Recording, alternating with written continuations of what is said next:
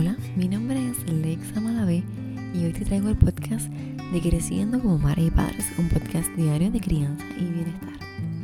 Creciendo como Madre y Padres es un espacio educativo. Nos educamos para sanar, para conocernos y para aprender a criar diferente.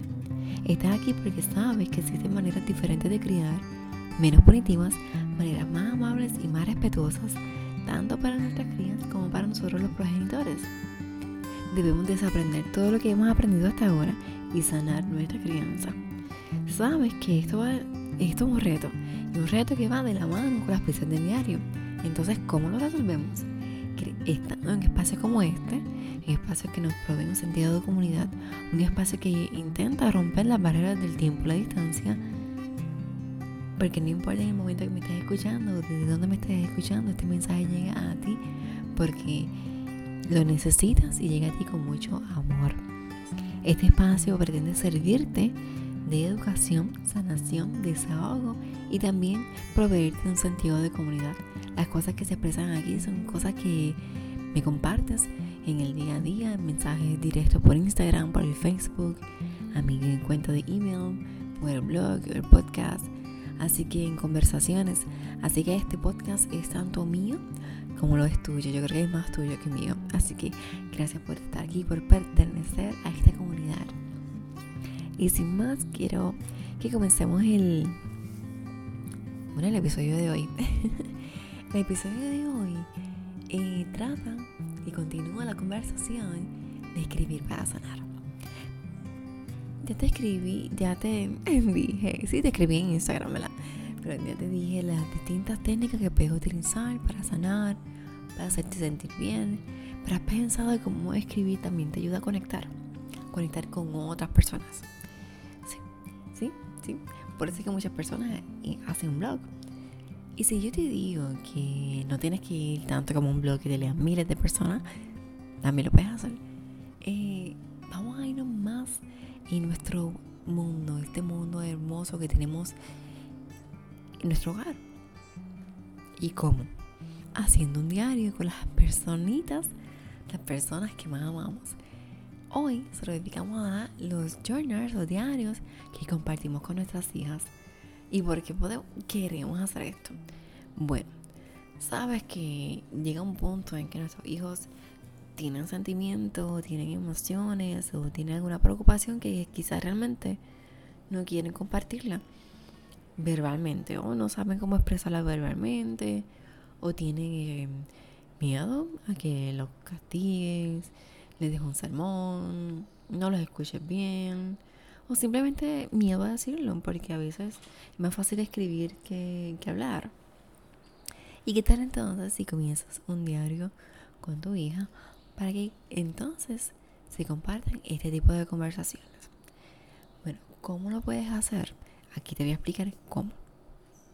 Primero debes escoger una libreta hermosa.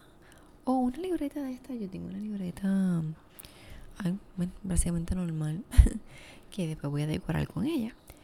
Y la pueden decorar con trozos de revistas. Como así se hacíamos antes cuando éramos ¿verdad? Este, jovencitas y decoramos la libreta. No sé si tú ya a hacer eso o puedes comprar una. Hay Marshalls, hay muchísimas bonitas. En Amazon también, si es que no quieres ir a Marshalls.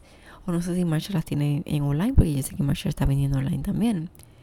Entonces, vas a determinar eh, un lugar donde van a tener ese diario, donde lo van a ubicar cuando esté en tu espacio, en un lugar en tu espacio y un lugar en el espacio de ella. Entonces, ese journal lo van a, escribir entre las dos y va a ser como un tipo de, puede ser contestaciones o simplemente pueden escribirse sin tener que contestar. Pero sería bueno que le hagas preguntas abiertas para que esa conversación continúe. No solamente tienes que escribir cosas serias, pueden ser cosas, ¿verdad? Silly, y tontitas así para reírse también. Y eso le da otro tono al, al diario. Importante es comenzar y proveer un espacio seguro para que ambas puedan comunicarse, expresar sus sentimientos. Entonces tienes, deberías tener una guía. Eh, ¿Qué es lo que se va a escribir en este journal? Y recordar que lo que se escribe en el journal, en el diario, se queda en el diario. Cualquiera de las dos puede ser que no quiera discutir eh, fuera del journal, del diario, lo que ahí se escribe. Así que tienes que respetar eso y entender que, que, ese tema específico es solamente un tema del diario y lo van a discutir dentro del diario. Así que esas son unas cosas que deben sentarse y dialogar en el momento en que se empieza, antes de escribir el diario. Y incluso los puedes como escribir como unas reglas, como unos guías, más bien unas guías en la primera página del diario. Lo que se queda en el diario se mantiene en el diario, ¿verdad? Porque algo privado entre ustedes dos y nadie más tiene que por qué leerlo, solamente ustedes dos. Que el diario es un espacio para tú decir lo que sea. Entonces, para las mamás, no te puedes molestar que tu hija te escriba ciertas cosas que no te va a decir y entonces no lo tomes para castigar ni para regañar, sermonear fuera del diario, del espacio que ustedes encuentran para estar juntas, porque si no, no te va a volver a escribir. Es entender que tú lo vas a acompañar en lo que te esté diciendo en ese diario. Y es igual que, pues, que las niñas tienen que entender que también las mamás, que tienen que ser honestas con las mamás sobre lo que se va a leer y que lo que dice escriba no va a estar este, haciendo pataletas alrededor de la casa porque no te gustó lo que tú acabas de leer la respuesta que te dio mamá. ¿Verdad? Es algo que eh, tiene que estar, ¿verdad? Va a crear cierta madurez para ambas en cómo perciben los mensajes, cómo los contestan, cómo van a, permitir que eso sea una emoción solamente para el diario y que no va a afectar otras áreas ¿verdad? de convivencia. Em,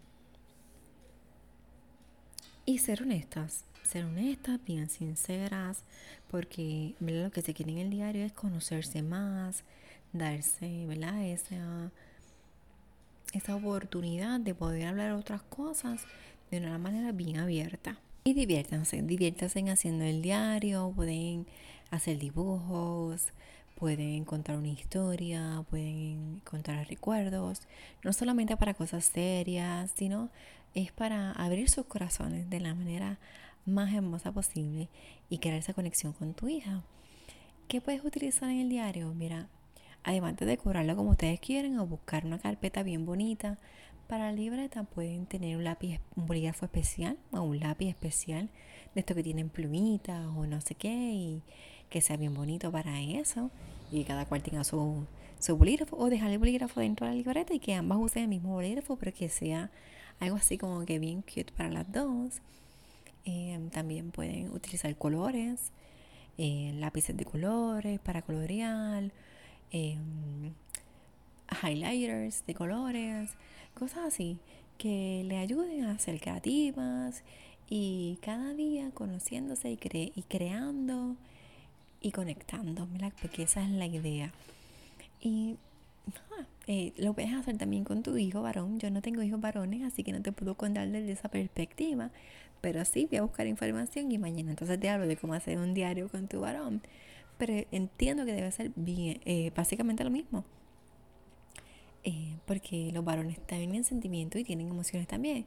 Así que yo te lo pongo desde la perspectiva mía, ¿verdad? Que soy madre de dos niñas. Una que ya escribe y lee y otra que está en el proceso. Y cuando ya esté un poquito más grande, pues yo voy a hacer el diario con ella. Ya con la mayor yo había empezado y seguimos, ¿verdad? Escribiendo. Y bueno, con varones puedes hacer lo mismo. No hay diferencia. Es como muchos de los juegos este, no tienen sexo ni género, ¿verdad? Así es que hazlo con tu varón, porque nosotras necesitamos como madres, y te lo hablo desde la perspectiva ¿verdad? bien general y de lo que he observado de las parejas y hombres que he conocido en mi vida, es que como mujeres y madres necesitamos mostrar ese lado y acompañar a nuestros varones para que tengan eh, una masculinidad sana. Yo creo que han sido bombardeados con demasiadas cosas que los lastiman. Y los otros días leí un mensaje que decían que, que los hombres no lloran, pero son más propensos a suicidarse, mucho más que las mujeres. Y es precisamente, me imagino yo que es por eso. por, aguardar, por guardarse todos sus sentimientos dentro de sí y no pueden expresarlos porque los hombres no lloran, pues lo guardan y llegan al punto en que no, no aguantan más. Y hablar del suicidio, pues es algo bien, bien serio. Así que vamos a mostrar a nuestros hombres que sí pueden llorar, que sí pueden mostrar nuestros, sus sentimientos y que está bien que hagan cosas de la casa, porque no hay por qué no hacerlo.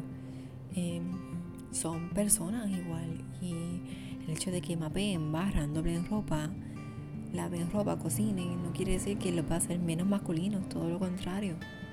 Es hacerse cargo de sí mismos y eso está muy bien como persona. Igual que nosotros podemos hacer otras tantas cosas también. Así que bueno, con eso te dejo. Este, como escuchan, la secadora me acaba de llamar. y luego voy a doblar ropa con las niñas. Así es que te envío un abrazo muy fuerte. Espero que este diario lo puedas realizar con tu hija, con tu hijo. Me cuentas cómo te va. Recuerda seguirme en Facebook e Instagram, creciendo como madres y padres, y en la web vidaconsaurines.com. También recuerda dar las 5 estrellas al podcast en iTunes y compartirlo con cualquier persona que esté interesada en crianza respetuosa, cambiar, porque nuestra manera de criar es nuestra manera de cambiar el mundo. Y ese ha sido el lema desde que empecé este blog. Así que nada, que tengas un día sano, un día muy, muy feliz. Te envío un abrazo lleno de amor y valentía.